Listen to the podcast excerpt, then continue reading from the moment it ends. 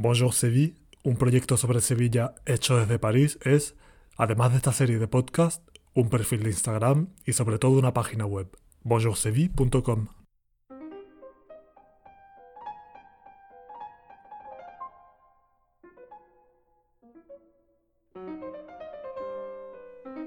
Segunda parte de mi charla con Joaquín Maguilla, coordinador de Radio Abierta, la radio comunitaria de Polígono Sur.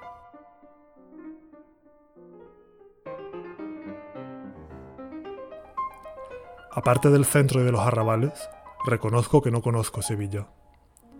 Cuando visito la ciudad, vivo en una especie de burbuja que se ciña al contorno de las antiguas murallas.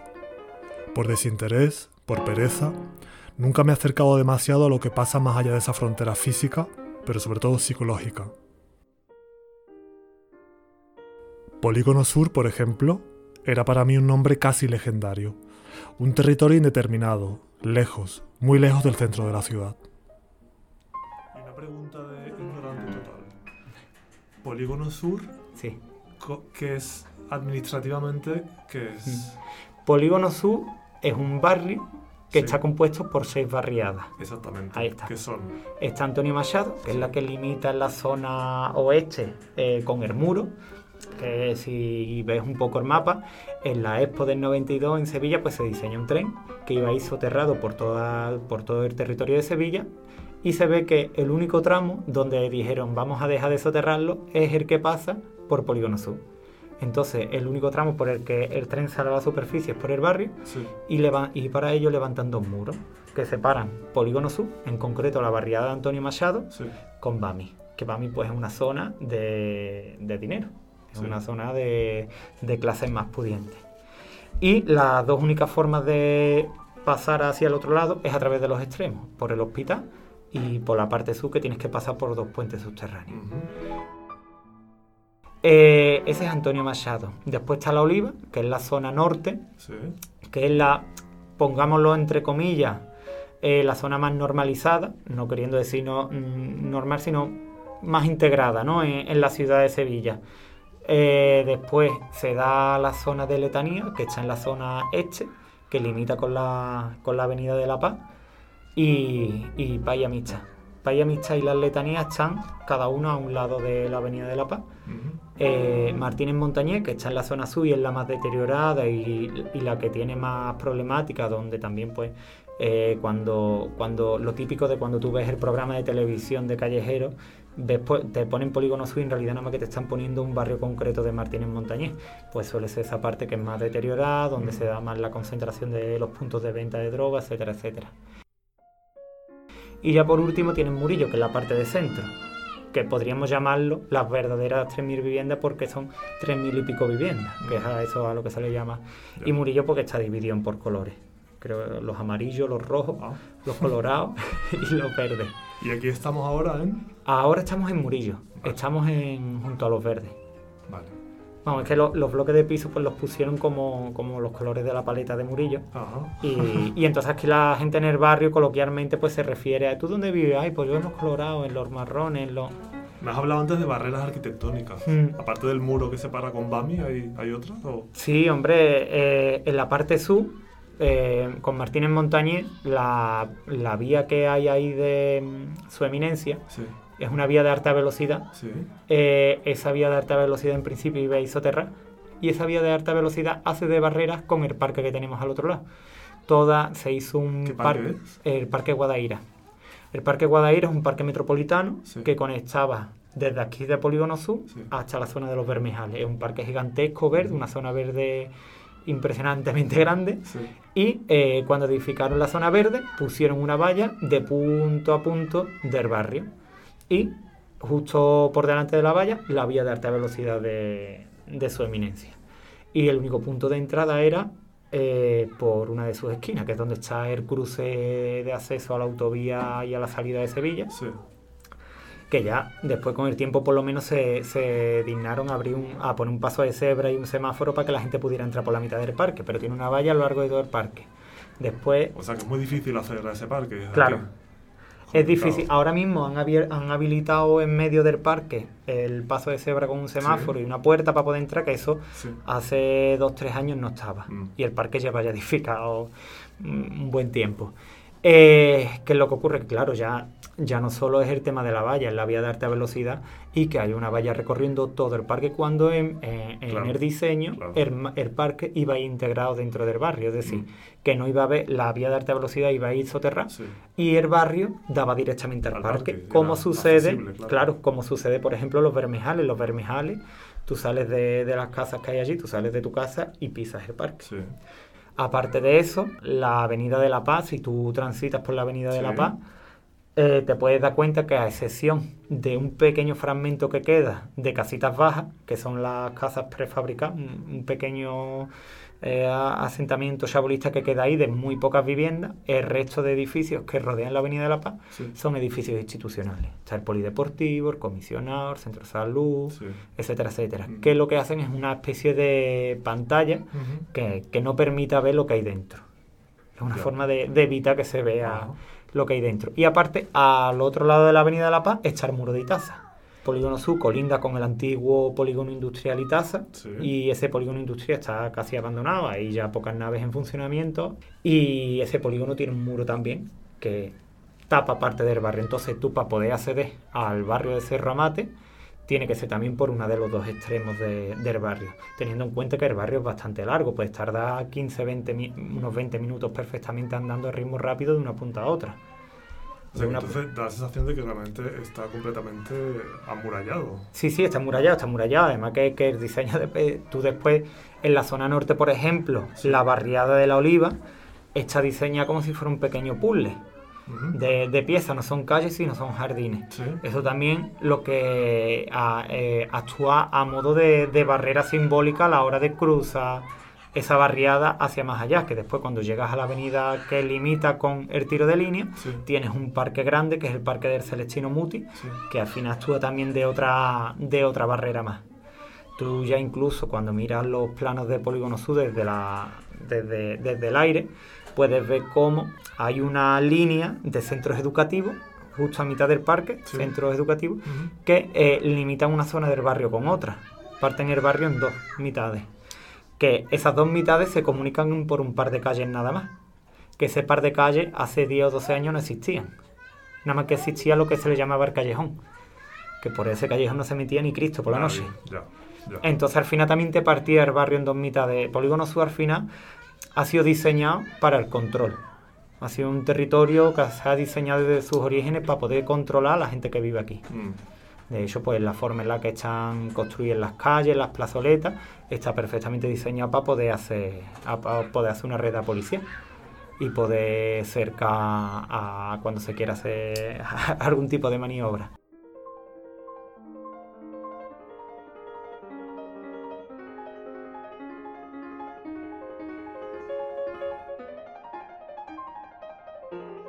Radio Abierta vive gracias al trabajo y a la implicación de numerosos actores. Sus programas, emitidos desde el Colegio Andalucía, abarcan un amplio espectro de problemáticas y ofrecen una radiografía vibrante pero libre de sensacionalismo de este barrio de Sevilla. Sí, porque ¿cómo se financia? Una pregunta que te quería hacer. ¿El ayuntamiento hace algo o no, algo? Aquí hay un, Claro, aquí hay un problema porque en España no están reguladas las radios comunitarias. Sí que es verdad que, que está recogido como un derecho, ¿no? El derecho a participar de la comunicación y a que la y se reconoce eh, que las radios comunitarias puedan existir en España, pero no hay un reglamento propio en el que una radio comunitaria pueda ir a solicitar una licencia de emisión. Nosotros estamos de forma alegal. No estamos recogidos, pero no hay forma en la que nos podamos legalizar. Entonces, claro, eso nos impide eh, poder acceder a, subvenciones o a, financiación de, fomento y de, de, otras partidas del Estado. Y entonces, pues nosotros como funcionamos actualmente gracias a Entre Amigos entre amigos lo que lo que plantea pues es que a través de recursos propios que tiene la asociación y a través de otras subvenciones pues financia a los trabajadores que van a van a emplearse en la radio comunitaria. Por ejemplo, pues si hay un proyecto de, sobre cuestión de género, sobre trabajo con mujeres, pues eh, puede una partida concreta pues justificarla a través de la radio, justificarla porque eh, entre amigos diga pues vamos a trabajar determinadas cuestiones con mujeres a través de la radio comunitaria. O lo mismo con infancia, mm. eh, o con jóvenes, o con... Entonces a través de, que la radio sea una, una, muleta, una articulación de muchos otros proyectos, pues consigue... Y, y sumado a la propia, financiación, la propia financiación que tiene la entidad, pues que, aquí puedan haber por lo menos dos o tres trabajadores invirtiendo el tiempo y los esfuerzos en, poder sacar adelante esto. como tú. Claro, como yo. ya después pues serían los becarios que teníamos antiguamente y también gente voluntaria. Hay muchos voluntarios, ¿no? Sí, eh, eh, vamos, aparte de las vecinas y vecinos, solemos tener siempre un número bastante alto de gente voluntaria porque eso, pues la, la radio cada vez se va dando a conocer más y es un proyecto que es bastante atractivo. Tú aquí puedes estar eh, conviviendo, por así decirlo, con, las vecinas y vecinos a la hora de hacer programas. Tú te tienes que mover libremente por el barrio, tú tienes que intentar conocer qué espacio, eh, qué espacio hay en cada sitio, qué relaciones se dan, etcétera, etcétera. Y normalmente lo vas conociendo con las propias vecinas. Tú te tiras aquí un par de años y te conoces ya todos los teje quién se lleva bien con quién, qué entidad funciona con cuál. Se suelen conocer bastante bien las relaciones del barrio. ¿La cuestión LGTB la tratáis? La cuestión LGTB se ha tratado concretamente en algunos programas. Pero sí que es verdad que... No hay un programa... No, ahora mismo no hay un programa dedicado a eso. Sí que es verdad que, por ejemplo, Mujeres por el Barrio y más concretamente Noches de Bodas sí han atendido a la cuestión LGTB. Porque les ha interesado, les ha interesado bastante y han estado profundizando. Lo que sí es que eh, eso salió el año pasado en la evaluación que hacíamos del curso con las vecinas y vecinos de que trabajamos el 25N y el 8 de marzo, pero hasta ahora pues no habíamos trabajado el Día del Orgullo. Entonces pues salió como una propuesta de que para este año sí empezáramos a, preparar algún contenido concreto y especial para, para, el año que viene, ¿quieres decir? ¿El 2022? Claro, para el 2022 poder generar algún contenido propio desde la radio en, en la cuestión LGTB. ¿Cómo se vive eso en el barrio? Bueno, pues... no hay ninguna asociación, me imagino, ¿no? No, no, aquí no hay ninguna asociación lo que no implica que no, que no haya gente del colectivo. claro está. Sí que es verdad que, es complejo porque estamos en una zona, en una zona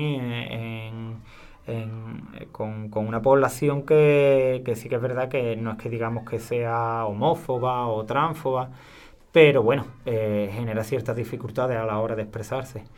Eh, no, por lo menos en determinados colectivos, eh, no, no está bien visto el, el que tú tengas determinadas orientaciones y menos aún eh, las personas trans. Ahí sí, las personas trans sí suelen sufrir mucha más discriminación dentro de este barrio porque es algo que, que, lo, que lo identifican más.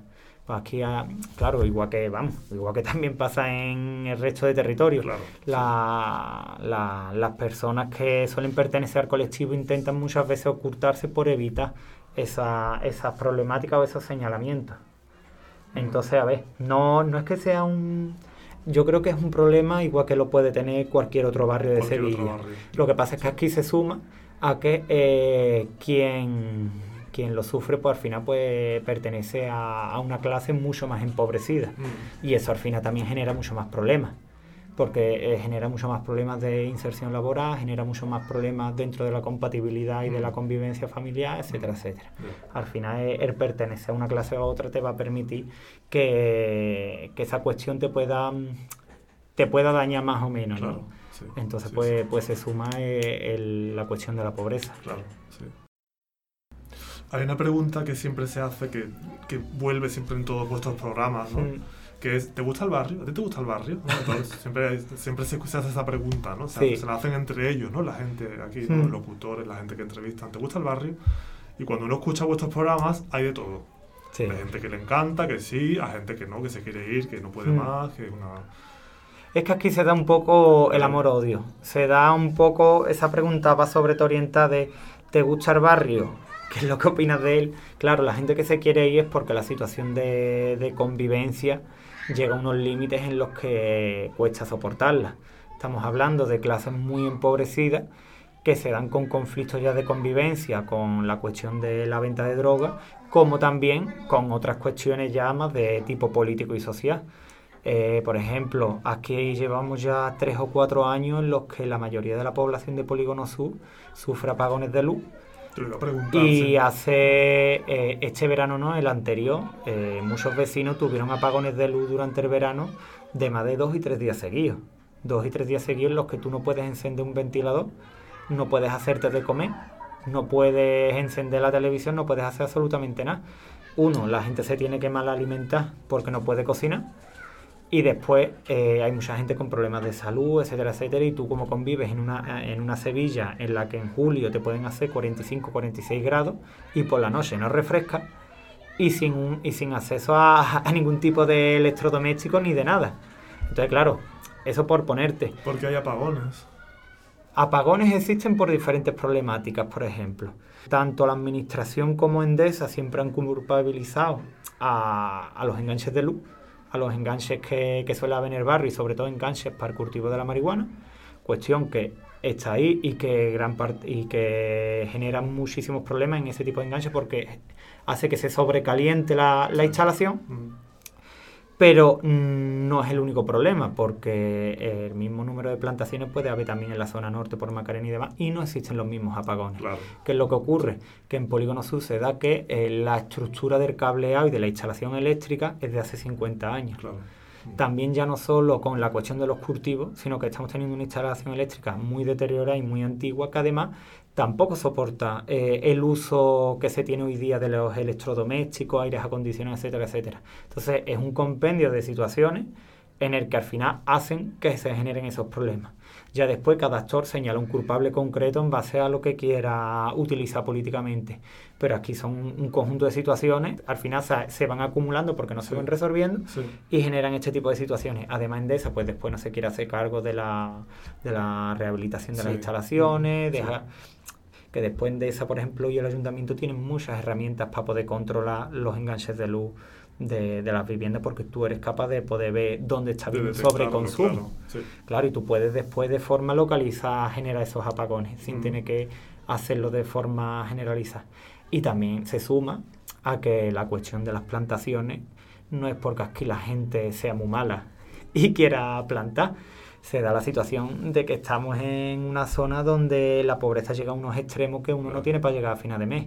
Y cuando a ti te ofrecen 6.000 euros por meterte, por meter en una habitación no sé cuántas plantas, pues tú lo aceptas. Y es una vía bastante fácil y rápida de conseguir dinero cuando uno puede llegar a fin de mes. O que, gente se o que mucha gente se engancha a la luz porque, vamos, y no me sorprendería de que yo al final también lo acabe haciendo porque al precio al que va subiendo la luz, tú tienes que decidir si paga la luz o paga la comida. Entonces, claro, es que son una serie de problemáticas que se van sumando, sumando, sumando, sumando y al final te genera y te, y te explota en la cara. Entonces, eso, eso, unido a la mala convivencia que genera aquí el tráfico y el consumo de droga, hace que sea un espacio en el que la gente no quiere seguir viviendo. Y después, claro, echa que Polígono Sur eh, es un barrio de clase trabajadora que sigue guardando formas de relacionarse y de vivir que mm, yo las asemejo más a, mi pueblo. es decir, eh, aquí se conocen a los vecinos, se convive mucho con los vecinos y las vecinas, se hacen muchas actividades en el espacio público y se comparte mucho en el espacio público. Mm. Es decir, se dan unos tipos de relaciones, de convivencia, de actividades, mm. que tú eso no lo ves en otro territorio de Sevilla. Tú aquí, la mayoría del barrio se conocen entre ellos. Tú al final generas lazos con tus vecinos y vecinas que tienes al lado, que tienes cerca. Vas a las actividades siempre con la misma gente. Eres referente vecina también y tienes unos recursos en, tu barrio con tus vecinas, con tus amigas, con tus amigos, con entonces eso genera unas relaciones que tú eso no lo encuentras en otras partes de Sevilla. Por eso también la gente cuando dice que si te gusta o no te gusta... Dicen que sí, ¿no? Claro, dicen que, sí porque a ti el barrio te está aportando una forma de vivir de relacionarte que la ciudad en general no te la, no te la, no te la aporta. No te la da. Es un sitio donde sí se puede generar convivencia, a pesar de que no exista, ¿no? En muchos casos, pero se puede dar. O sea que sí, como, como tú bien has dicho, hay una relación de amor-odio un poco. Claro. Una, relación compleja en cualquier caso, ¿no? Claro. es la diferencia entre eh, las condiciones materiales y, de vida que, que hacen muy, muy difícil que tú puedas seguir estando aquí, pero al final por la pertenencia a la clase que tienes y porque no tengas dinero, si no te vas de aquí te vas a ir a otro territorio similar, donde se van a seguir dando los mismos problemas. Pero después, pues claro, pues te aporta otra serie de cuestiones vitales que, no te lo aporta al final ningún, ningún otro, ninguna otra zona de Sevilla. Y yo muchas veces con algunas compañeras del barrio y demás lo, hablaba. Y una de ellas concretamente, ¿no? Ya se espera que me dijo que estaba buscando ya pisos, aunque sea por, los alrededores del barrio, aunque sea irse un poco más a la frontera. Eh, no termina de saber dar paso porque no se quiere ir de aquí. Es decir, es el barrio donde se ha criado, donde ha construido todas sus relaciones, donde ha vivido desde chica es decir, que al final donde tú, tú te has desarrollado y eso al final pues te genera un, una vinculación y una pertenencia al territorio que eso no te lo, no lo tienes en Nervión. Claro, existe una conciencia de barrio realmente claro. aquí, ¿no? Frente a otros lugares que son más impersonales, ¿no? Claro, son espacios de tránsito. Eh, yo soy de aquí, ¿no? Y este es mi, mi lugar de, claro, de vida, ¿no? Mm, frente a Nervión o otras zonas de Sevilla que son espacios de tránsito, yo vivo aquí, me puede gustar más, menor barrio por cómo es arquitectónicamente de bonito. Aquí tú, tú, esto es un sitio de, de, permanencia. Tú estás aquí porque te ha tocado un poco vivir, es donde se puede vivir y además donde tú te has desarrollado y, y has creado tu vida al completo. Claro, porque nadie viene de fuera a vivir aquí, claro. Tú has nacido aquí o... Claro, o has nacido aquí bueno, hay inmigración también he leído, ¿no? Hay claro, claro. Aquí al final es un barrio donde la gente que tenga poco dinero puede venirse a vivir y puede permitirse un piso. O sea que hay gente siempre hay gente nueva que está llegando constantemente. Claro, sí, hay, hay, mucha población migrante también viene de mm. al barrio, mm. ya no solo a Polígono Sur, sino a los siete ocho barrios que forman el, el arco metropolitano, e, el, arco de Sevilla, ¿no? De, a, la zona de Amate, de los Pajaritos, la Candelaria, mm. también a Polígono Norte, y todos esos barrios al final reciben pues la gente que, que no tiene dinero para poder permitirse un piso en el centro, sobre todo en un momento en el que los alquileres están subiendo tanto. Claro. Pero sí, tú de normal cuando paseas por aquí por el barrio, la mayoría de la gente de más de 40 años empezó, nació aquí en el barrio, o se vino de, de, muy pequeño. Sí. Son gente ya que han vivido aquí prácticamente toda su toda vida. Su vida claro. ¿Y tú crees que en esa, en esa conciencia de barrio la radio ha contribuido a, construirla o, a fomentarla? O, no sé si a fomentarla, pero por lo menos a visibilizarla. Porque siempre eh, la imagen de Polígono Sur se ha construido desde fuera. O sea, desde los programas de televisión y radio y especiales que han hecho de Polígono Sur, siempre la imagen del barrio se ha construido de fuera y nunca desde dentro. Entonces yo creo que la radio no sé si ha permitido a, reforzar ese sentimiento de barrio, pero sí por lo menos a darlo a conocer. ¿Sabes? A lo que tú decías, ¿no? A que se hagan esas preguntas y que un montón de gente te vaya construyendo qué es el barrio y por qué me gusta y no me gusta eh, vivir aquí. Mm. Entonces la radio al final pues te permite que, el barrio tenga una voz propia, una forma de visibilizarse de cómo es y qué tipo de realidades y de sentimientos pues se dan aquí. Es como una voz que se opone a esa imagen negativa que viene de fuera, algo así. Claro. Sí, de hecho, además nosotros intentamos un poco ponernos a eso frente a, las problemáticas y a la realidad que existe, que no la vamos a negar, pero que, se pueda visibilizar esa otra parte positiva, ¿no? Eh, esos elementos positivos y de éxito que tiene Polígono Sur y que de normal no van a salir ni mm. van a traer un medio de comunicación para mm. poder reflejarlo. Ellos como ellos los, vecinos del barrio, no sé si tú vives aquí mm. también. Sí. ¿Cómo, ¿Cómo vivís o cómo viven, cómo vivís esa imagen negativa que constantemente se expone en los medios del barrio, ¿no? ¿Cómo, cómo se mm, vive eso? Mucha gente... ¿Se reconocen, no se reconocen, lo viven...? Se reconoce en el punto en el que llega un momento en el que tú crees que el barrio es solo delincuencia y droga. Y tú dices que es verdad lo que enseñan por ahí. Pero es una cuestión... Mm, si tú empiezas a rascar un poco en esas afirmaciones que te puede hacer un vecino, eso al final se queda en la superficie debajo de, todo eso tú no, terminas de creerte lo que te acaban vendiendo. Porque además lo que te venden en los medios de comunicación es una simpleza. El Polígono Sur tiene una profundidad y unos vértices simbólicos y en cuanto a su significado que no, los puede recoger esos, esos documentales. La gente de aquí se cree o le afecta eso. Hombre, en parte le afecta. Porque al final la imagen que tú viertes de, este barrio eh, la reproduces también en la gente que lo compone. cuando tú sales a buscar trabajo y tú dices que eres de Polígono Sur, a ti te miran con cierto reojo. Por si diera la casualidad de que seas de esa parte del barrio. Mm. También en base a, a las pintas que puedas llevar. Eh, si, si tú llevas determinadas pintas, tienes determinada forma de hablar, de acento, que se pueda dar más características en eh, población de, de etnia gitana o de eh, que, que se desarrolla aquí de poblaciones más marginales, a ti de- en la, en la ciudad de Sevilla mm, vas a tener la una participación mucho más restringida Sí. en el acceso a determinados servicios, etcétera, etcétera. Y además se te va catalogado, se te va etiquetado de una forma mucho más peyorativa. Mm, sí. Entonces, claro, e- eso al final influye. Pues nada, Joaquín, muchas gracias. A ti, hombre. Muchísimas gracias por, por tu tiempo y por tu... A ti por las ganas de querer conocer esto. sí,